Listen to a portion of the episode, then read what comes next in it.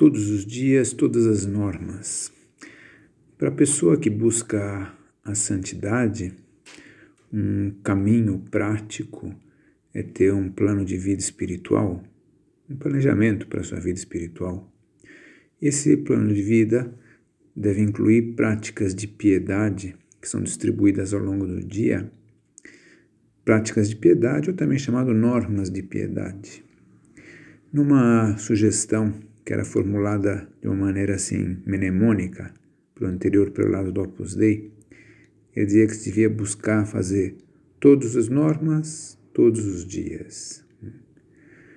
É, o plano de vida varia em função das circunstâncias da pessoa, circunstâncias pessoais, de trabalho, de tempo disponível, de idade, de caminho já percorrido na vida cristã, enfim, de muitas circunstâncias.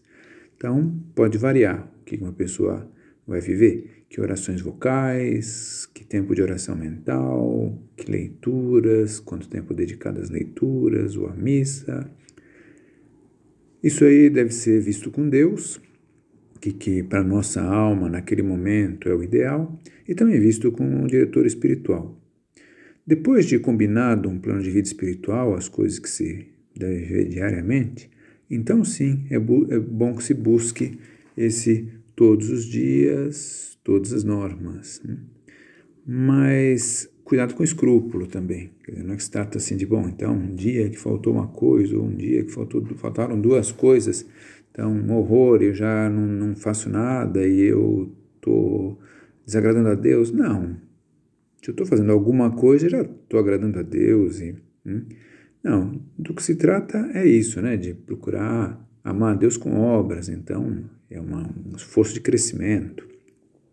E também, se uma pessoa consegue, então, todos os dias, todas as normas, dez dias seguidos, então não pensar que já chegou, né? Agora já cheguei na meta, pronto, alcancei o que eu almejava. Não, você pode pensar melhor que, na realidade, ao invés de ter chegado à meta, quando se chega a isso, na realidade se iniciou. Porque quando a pessoa estabiliza assim, o cumprimento das, das suas práticas ou normas do plano de vida, então estão colocados como que os meios assim para a meta, é, que é a identificação com Cristo. Alcançar o cumprimento não é o fim.